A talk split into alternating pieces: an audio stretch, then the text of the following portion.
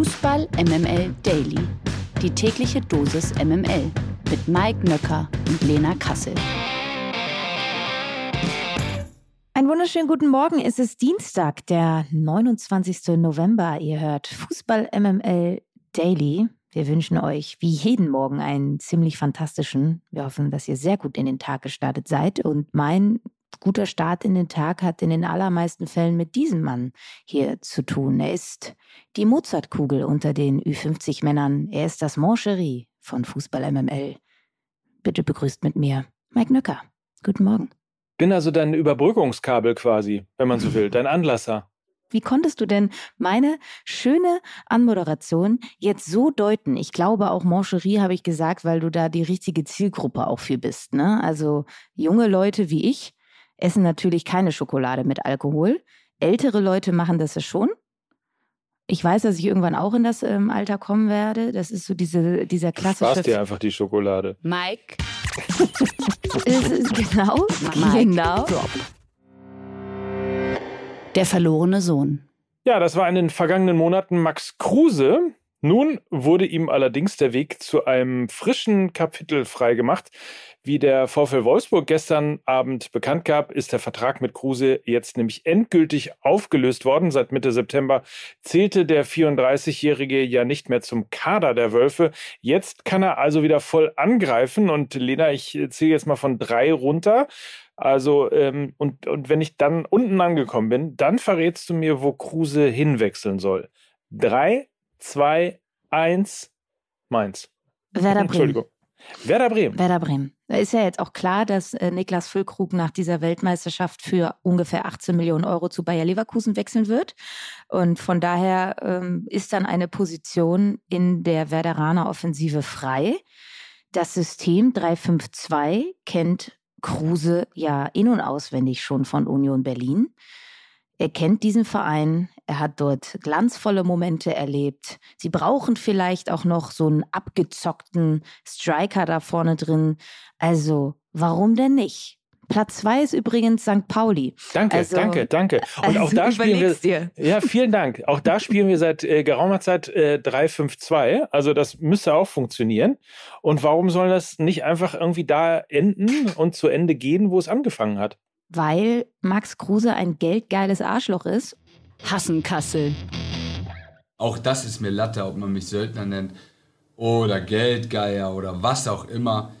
Und deshalb geht er natürlich, deshalb geht er natürlich nicht zu irgendeinem mittelambitionierten Zweitligisten oder einem ebenfalls mittelambitionierten Erstligisten, sondern vermutlich wird er zu Inter Miami, San Luis City, Los Angeles FC, I don't know, irgendwie sowas.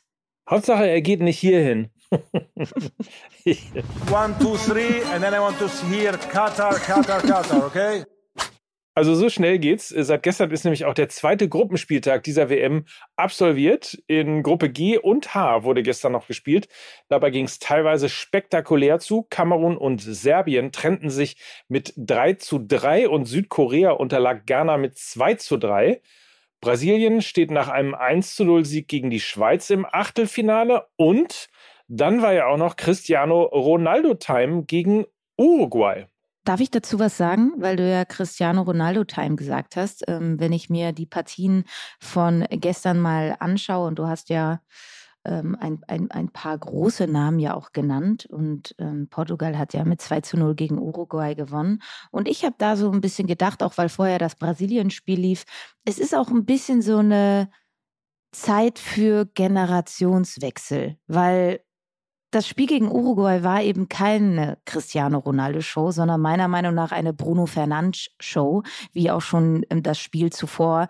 Ähm, nicht nur, weil er eben zwei Tore erzielt hat beim Spiel, sondern auch, weil er an nahezu allen gefährlichen Aktionen äh, beteiligt war, weil er einfach einen großen, großen Impact auf die portugiesische Mannschaft hat und eventuell sogar einen größeren als Cristiano Ronaldo. Das Gleiche habe ich irgendwie bei Brasilien gedacht, die ja ohne Neymar aufgelaufen sind. Und auch diese Zeit ist so ein bisschen vorbei, weil die brasilianische Mannschaft war nicht schlechter ohne Neymar, wenn nicht sogar ein bisschen besser, ein bisschen erwachsener gespielt. Gerade gegen tiefstehende Schweizer haben sie sich nicht locken lassen, haben sehr souverän in der ersten Halbzeit agiert und haben so ein bisschen den brasilianischen Freigeist zu Hause gelassen, um eben erfolgreich Fußball zu spielen. Das sah nicht immer ganz toll aus, aber auch das ist eine Zutat, die du brauchst, wenn du ein ernsthafter Titelfavorit sein möchtest. Und auch da passiert, glaube ich, ein Generationswechsel gerade. Rodrigo, Vinicius Junior, Richarlison, das sind jetzt die Namen, die diese brasilianische Mannschaft prägen. Und das ist mir so hängen geblieben von dem gestrigen WM-Spieltag, dass man wirklich jetzt merkt, dass ein paar Namen in der Zukunft, glaube ich, nicht mehr so in den Schlagzeilen ähm, der Nationalmannschaft stehen werden. Und das ist auch gut so.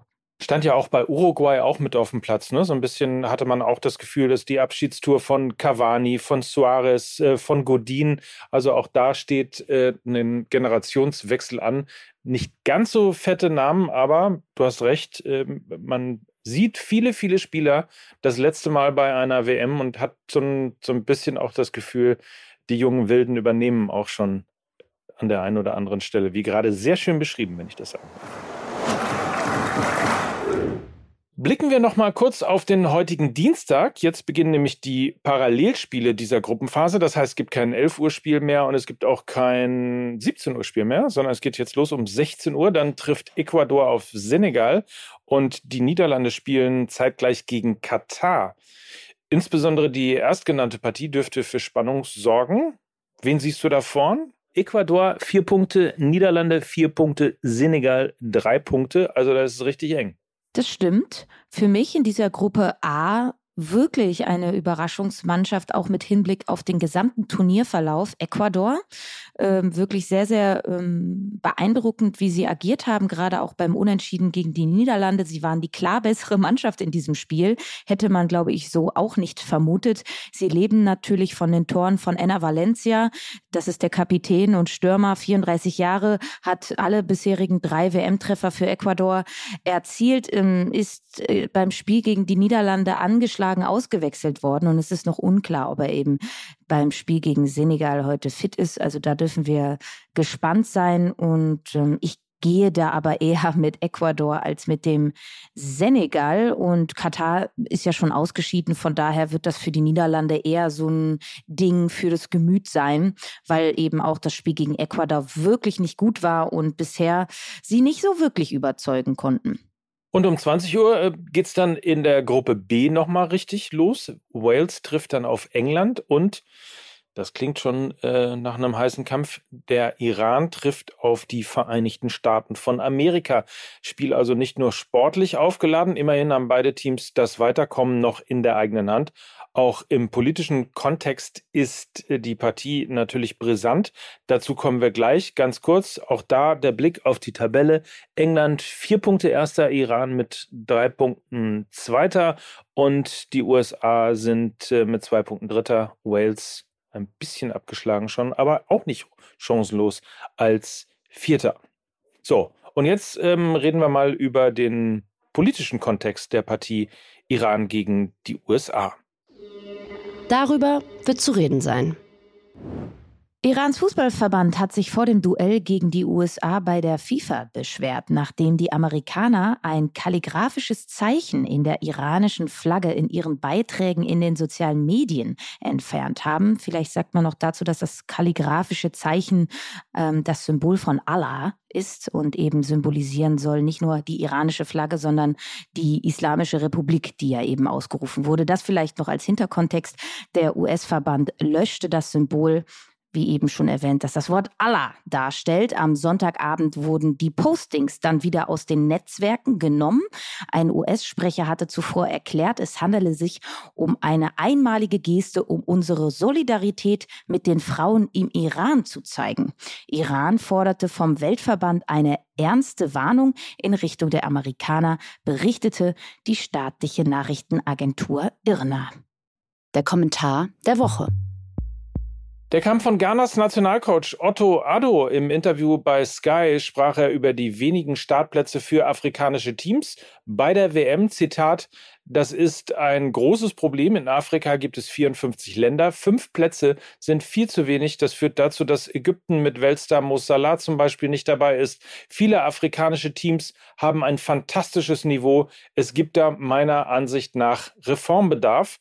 Das Problem sei, dass es keinen Startpunkt gab, an dem alle unter denselben Voraussetzungen begonnen und die Kontinente nach der Anzahl ihrer Länder bewertet wurden. Die Europäer würden seither viele Punkte sammeln. Addo sehe da auch einen gesellschaftlichen Zusammenhang. In Europa sei viel mehr Geld da, das in den Fußball investiert werden kann. Die FIFA müsse da versuchen, für mehr Chancengleichheit zu sorgen. Auf jeden Fall eine sehr spannende Debatte und Otto Addo hat da einen Punkt, würde ich sagen, oder? Ja, auf jeden Fall. Wenn man auch mal vergleicht, dass Südamerika vier Staater hat und Südamerika ist äh, ein Kontinent mit äh, 13 Ländern, also wesentlich kleiner. Aber ich kann Otto Addo natürlich beruhigen, denn die Diskussion ist sowieso überflüssig, weil bei der nächsten WM ja 48 Teams am Start sind und auch der afrikanische Verband hat ähm, mehr Startplätze ab 2026, nämlich neun anstatt bisher fünf.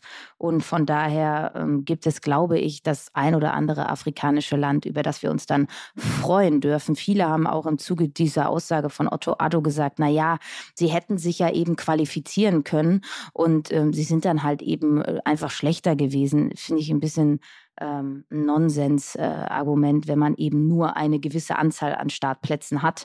Und die sind eben dann äh, begrenzter gewesen mit nur fünf. Und ähm, ja, es sind sehr viele spannende afrikanische Mannschaften. Burkina Faso, Algerien, Nigeria. Also ich bin da sehr, sehr gespannt drauf, äh, was wir da ab 2026 dann sehen werden. Und dementsprechend guter Punkt von Otto Addo. Und es wird sich dahingehend etwas verbessern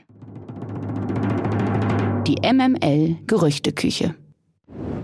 Seit dem Rücktritt von Rufen Schröder ist der FC Schalke 04 ja auf der Suche nach einem neuen Sportdirektor.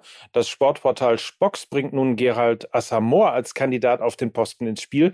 Sportvorstand Peter Knebel ließ kürzlich verlauten, dass er, Zitat, eine interne Lösung keinesfalls ausschließen wolle. Neben Chefscout André Hechelmann und Sportreferent René Grotus könnte demnach vor allem Assamoah ein Kandidat sein.